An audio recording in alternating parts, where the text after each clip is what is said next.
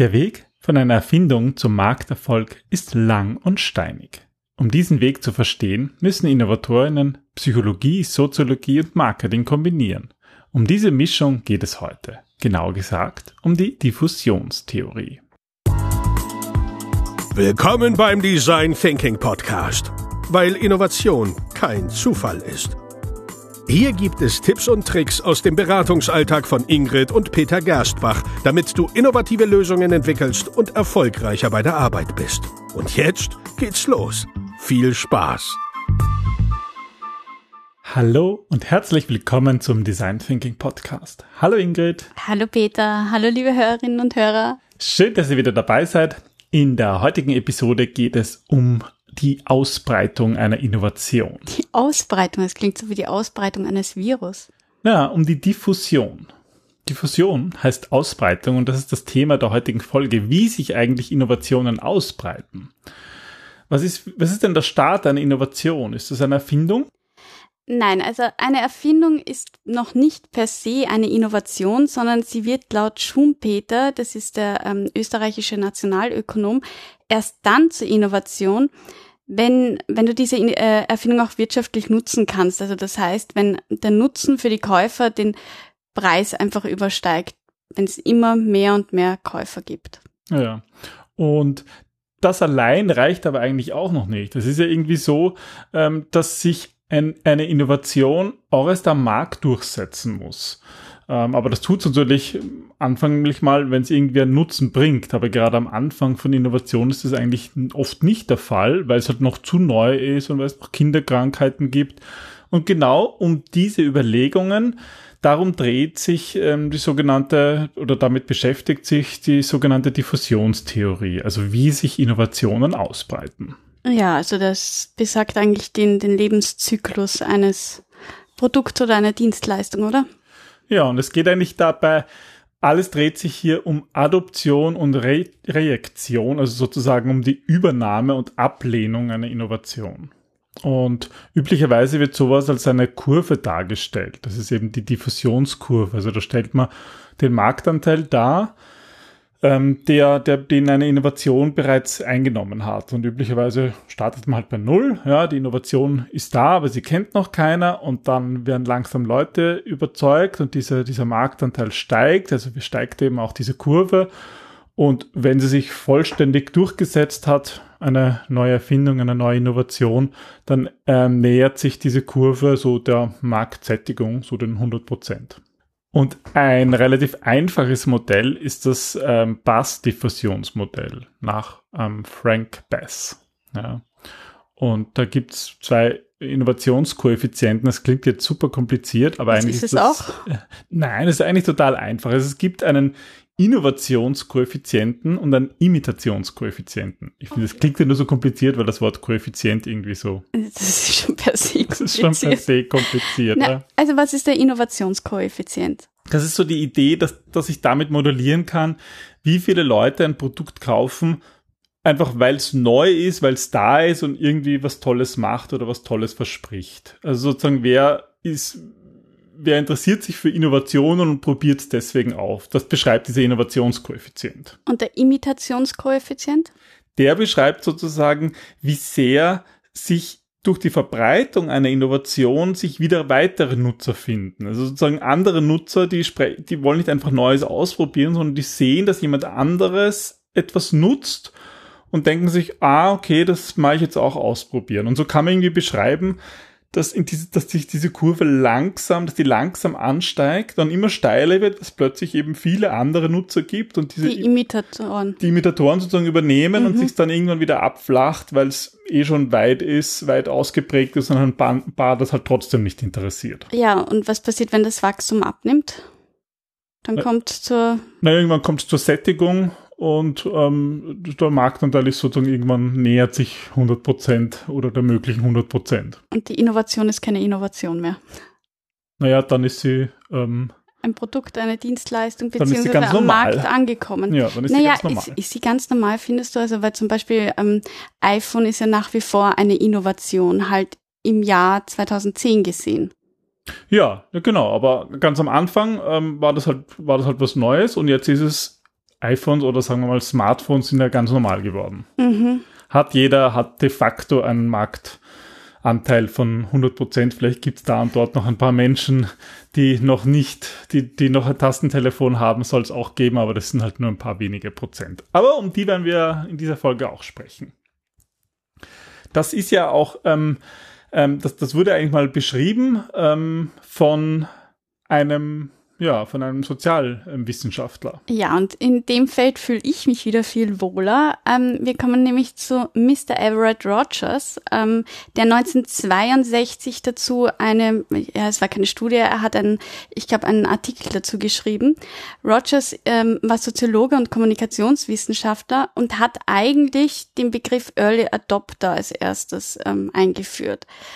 Und es geht eigentlich bei Rogers darum, dass es verschiedene Typen von Menschen gibt und dass gerade beim Thema Innovation einfach ganz, ganz, ähm, ganz große Unterschiede herrschen. Mhm. Und deswegen unterscheidet er sogenannte Typen von Adoptoren. Wir haben als erstes die Innovatoren, die du ja schon vorgestellt hast. Genau, und wenn man sich diese Kurve anschaut, also ich werde da noch so eine Kurve im im, in unseren Show Notes vom Podcast einbauen, damit man sich das besser vorstellen kann, beziehungsweise muss man schauen, ich kann das ja auch bei dem Podcast-Player einblenden, das werde ich mal versuchen. Da hier zahlt sich's aus, dass man diese Kurve vor sich hat. Und die in dieser Adaptionskurve, also in dieser Diffusionskurve, die ersten zweieinhalb Prozent von den ganzen Menschen, die eine Innovation annehmen, diese ersten zweieinhalb Prozent, die nennt man nach Rogers eben Innovatoren. Genau, und diese Innovatoren, das sind eben die Menschen, die ganz begeistert eine neue Erfindung sehen, aufspringen, auch wenn noch niemand irgendwie was davon gehört hat. Und äh, auch wenn noch niemand sagen kann, ob, ob, ob die wirklich einen Nutzen bringt, diese Erfindung.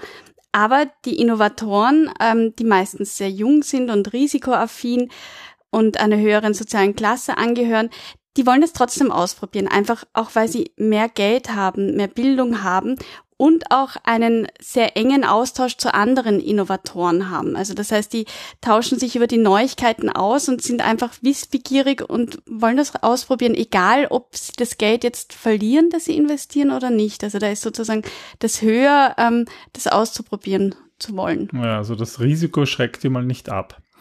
Ähm, aber es gibt ja dann nach diesen zweieinhalb Prozent, das ist natürlich mal nur so eine Näherung in dieser, in dieser Kurve, in dieser Diffusionskurve, da gibt's ja dann schon ein größeres Segment. Genau, das sind jetzt eben die Early Adopter. Ähm, diesen Begriff hat eben Rogers eingeführt. Und ähm, die Early Adopter, das sind Menschen, die sind auch an Neuem interessiert. Also das sind nicht die ersten, aber sie sind sehr früh dran. In dieser Diffusionskurve beginnt das sozusagen bei zweieinhalb Prozent Marktanteil und geht klassischerweise bis 16 Prozent. Also so grob gesprochen, ähm, das, die, die, das erste, ja, das erste Achtel. Ja, also sie orientieren sich an den Innovatoren ähm, und wollen auch immer die neuesten technischen Errungenschaften haben und von denen auch noch die neueste Variante. Ähm, aber sie sind eben nicht die aller, allerersten. Ähm, Rogers hat ihnen ja spezielle Eigenschaften nachgesagt. Also er hat gemeint, das sind Menschen, die vor allem einen höheren sozialen Status haben, die auch gut gebildet sind. Er hat ihnen viel Empathie zugesprochen und dass sie wenig dogmatisch sind. Und, und das ist, glaube ich, eigentlich der wichtigste Punkt, dass sie meinungsführend sind. Das heißt, sie verstehen die Bedeutung der neuen Technologie und sie haben aber auch die ganze Information gesammelt und auch das Geld, um überhaupt neue Produkte kaufen zu können und dann auszuprobieren. Naja, und Meinungsführer heißt ja auch, dass ihnen zugehört wird. Also ich sag mal, den Innovatoren, das sind vielleicht manchmal Spinner. Ja, ja oder sie werden sehr, sehr schnell Spinner abgetan, bis sie eben jemanden haben, der ihre Idee weiterträgt. Ja, das sind dann eben die Early Adopter oder eben die frühzeitigen Anwender auf Deutsch. Ja, und dann sind wir eigentlich schon angelangt ähm, bei der frühen Mehrheit. Das ist sozusagen bei der, bei der Marktdurchdringung 16 bis 50 Prozent. Also sozusagen schon bis zur Mehrheit, also sozusagen die erste Hälfte der Mehrheit, die ein Produkt annimmt. Genau, das ist die Early Majority und die haben eine deutlich längere Adoptionszeit als die Innovatoren oder Early Adopters. Aber es geht auch hier darum, dass sie eigentlich sehr früh dran sind und ähm, dass sie aber nicht mehr diese Kinderkrankheiten ähm, in den Produkten finden wie jetzt die Early Adopters. Die, also, die, die würden sie auch gar nicht mehr annehmen. Ja. Da darf es die nicht mehr geben. Genau, also die, das sind, ähm, die schauen mehr auf die Anwendbarkeit und die Prakti äh, Praktikabilität als jetzt unbedingt auf die Neuheit des Produkts, sondern denen geht es wirklich darum, dass das auch funktioniert, dass das einen Nutzen hat. Und ähm, die sind überdurchschnittlich sozial, aber selten Meinungsführer. Das ist sozusagen der Unterschied zu den Early Adopter, dass sie eigentlich selten jetzt, dass sich irgendjemand an ihrer Meinung orientiert. Und da sind wir eben am Ende sozusagen dieser Phase sind wir einfach bei 50 Prozent Marktdurchdringung. Mhm. Und das ist natürlich schon extrem viel. Also ich weiß gar nicht, wann jetzt zum Beispiel so Smartphones diese 50 Prozent erreicht haben, aber 2007 kam das iPhone raus und ich weiß nicht, 2010, 11, 12 vielleicht. Jetzt irgendwie wahrscheinlich so, erreicht gewesen sein. Wird es dann irgendwann bald erreicht worden sein, ja, diese Mhm. 50 Prozent. Also da hat eigentlich schon jeder eins, außer die, die ganz spät dran sind, die, wo man das vielleicht gar nicht so mitkriegt. Ja? Mhm. Vielleicht hatten es die Eltern noch nicht, aber die Freunde hatten es alle schon. Mhm. Ja. Na gut, aber die Eltern wäre ja die späte Mehrheit, die jetzt folgt, die Late Majority. ja, da sind wir so bei 50 Prozent bis ungefähr 84 Prozent. Das sind ähm, die Personen, die relativ spät dran sind als der Durchschnitt, die sehr vorsichtig sind, sehr skeptisch, gerade was neue Technologien anbetrifft. Und die übernehmen das Neue eigentlich erst dann, wenn sie es nicht mehr ignorieren können. Also wenn, wenn sozusagen, so wie du sagst, jeder schon ein Smartphone hat und, und sie fast nur noch die allerletzten wären. Sie sind nicht die allerletzten, aber fast die allerletzten wären. Ähm, ein Grund ist, dass sie auch einfach nicht die Liquidität haben oder oftmals nicht die Liquidität, das Geld nicht ausgeben wollen für Produkte, die in einem Anfangsstadium Stadium sind und entsprechend teuer noch sind. Ja, und wir haben ja auch von den Innovatoren gesprochen und Early Adopters, die halt auch die, Innovatoren, die wirklich einen komplett Verlust in Kauf nehmen. Die sind viel risikoaffiner. Die brauchen natürlich die, das Geld und die Liquidität, um das machen, oder die Early Adopter, die Kinderkrankheiten in Kauf nehmen. Und bei der Late Majority, da gibt's halt auch keine Kinderkrankheiten mehr und die Dafür Wahrscheinlichkeit. sind sie nicht mehr ganz vorne dabei. Ja. Ganz genau. Die Wahrscheinlichkeit, dass es gar nicht funktioniert, die gibt's da de facto auch Nein, nicht. Ja, da hat sich alles schon schon eingespielt, weil es einfach schon, weil wir einfach schon weit über 50 Prozent ähm, der, der, des Marktanteils angelangt sind. So, wir sind jetzt bei 84 Prozent. Wie ist das ab 84 Prozent Marktanteil? Wer hat da noch nicht zugeschlagen? Die Nachzügler, wie sollte es anders sein? Und zwar heißen die Lagards ähm, und die übernehmen die neuen Technologien wirklich nur dann, wenn sie müssen.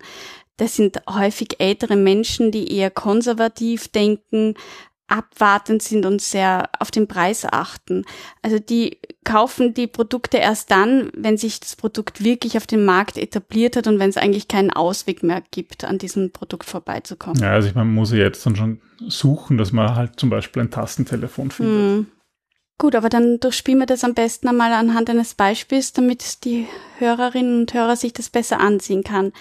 Und zwar, Peter, ich ähm, sehe dich ja als, ähm, naja, jetzt hätte ich fast gesagt Kauzigen, ähm, als Innovator in bestimmten Bereichen, zum Beispiel wenn ich an Blockchain denke oder aber auch an Tesla. Wie, wie war das beim Tesla? Also wir haben ja ein Tesla Model 3 und das ist, glaube ich, ein gutes Beispiel dafür, weil ähm, in Europa war es ja so, dass das Auto im Jahr 2019 erstmals ausgeliefert worden ist. Und ich war auch einer von den Verrückten, die schon im Jahr Sie nennen das 2016 Innovatoren. Äh, von den Spinnern, äh, von den Innovatoren, die das schon 2016 im Frühjahr bestellt haben und, und angezahlt haben. Ich glaube, das waren damals 1000 Euro oder so.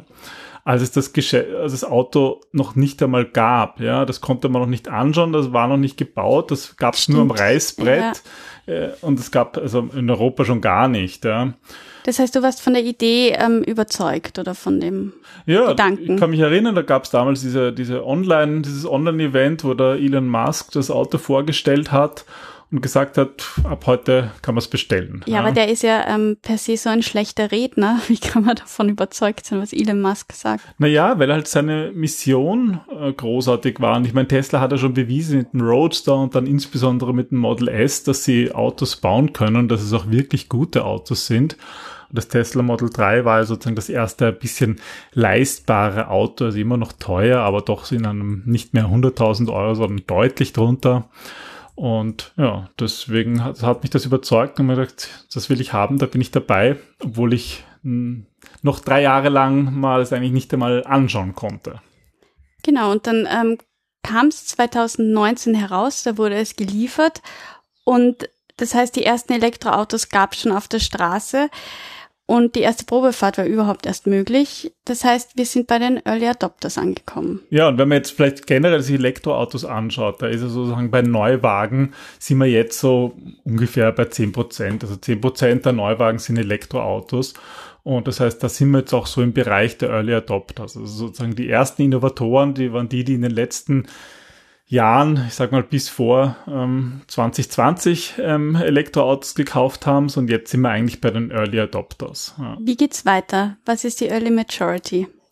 Ja, da, da kommen wir dann vielleicht irgendwann einmal hinein in den Bereich der frühen Mehrheit. Es gibt Länder, die da schon sind, also zum Beispiel Norwegen, die haben eigentlich schon, die sind eigentlich schon weiter, weil die haben schon bei Neuwagen mehr als 50 Prozent Elektroautos, aber wir, sage ich mal, in Österreich, Deutschland, ähm, sind da eigentlich gerade so am, am Sprung hin zur frühen Mehrheit. Das heißt, wann wird die ungefähr erreicht sein? Puh, keine Ahnung. Na? Das, das, das wird sich zeigen. Aber ich glaube, also was man halt an dieser Diffusionskurve sieht, dass es halt dann wirklich sehr, sehr schnell geht. Ja? Mhm. Also das, da sind dann auch viele überrascht. Ja? Die Innovatoren, die, die, die haben so, sind so früh drin gewesen und die können sich denken, wie, ich habe das schon 2016 bestellt und Leute glauben jetzt noch nicht, dass Elektroautos funktionieren können.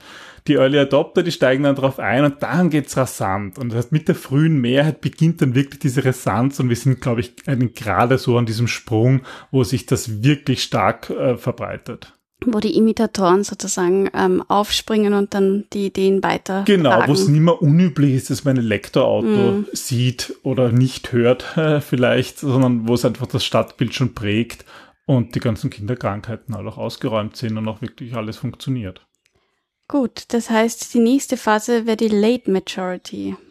Ja, und bei der späten Mehrheit bei Elektroautos werden wir bald so weit sein, dass sich eigentlich fast niemand mehr ein Verbrennerauto kaufen wird. Und das ist halt dann der Fall, wenn die E-Autos günstiger sind, was sie mhm. teilweise jetzt schon sind, sich bewährt haben und es eigentlich idiotisch wäre, Verbrennerautos zu kaufen, zum Beispiel, weil man sie halt nicht mehr verkaufen kann. Also das muss sich jetzt schon jeder bewusst sein. Wenn jemand ein Auto zehn Jahre behält, in zehn Jahren wird man das nicht mehr am Gebrauchtmarkt zu einem halbwegs vernünftigen Preis loswerden können. Mhm. Das wird halt die späte Mehrheit treffen. Das wird die späte Mehrheit und auch die Nachzügler treffen, oder? Ja, das sind halt, es gibt ja jetzt so ein paar Petrolheads, nennt man sie ja meistens, die ähm, sich gar nicht vorstellen können, jemals auf ein Elektroauto umzusteigen. Vielleicht sind das dann die Nachzügler.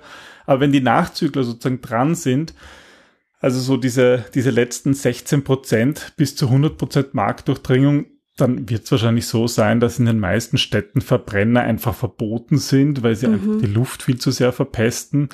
Es wird auch schwierig, Verbrenner zu bekommen. Also die Hersteller da soll es ja Deutsche geben, die erst nach 2030 immer noch Verbrennermotoren herstellen wollen und verkaufen wollen.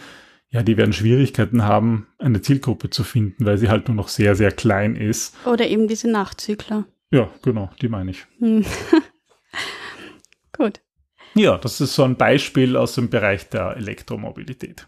Aber ähm, ich finde vor allem dieses ganze Modell deswegen so interessant, weil es uns im Design Thinking ja maßgeblich weiterhilft. Wenn wir eine Ahnung haben, wie Innovationen stehen, dann ist es einerseits auch leichter, das auszuhalten, zu wissen, dass man als Innovator sehr schnell als, als Spinner abgestempelt wird und dass es wichtig ist, ähm, sich nicht der Mehrheit zu beugen, sondern auch einmal das auszuhalten, wenn Kritik kommt und wenn Ablehnung kommt, weil was Menschen immer machen, wenn Dinge neu sind, ist, dass sie mit Ablehnung reagieren, weil alles, was neu ist, ist unbekannt und das bringt meine eigene Sicherheit in Gefahr und deswegen wird es vermutlich einmal abgelehnt werden.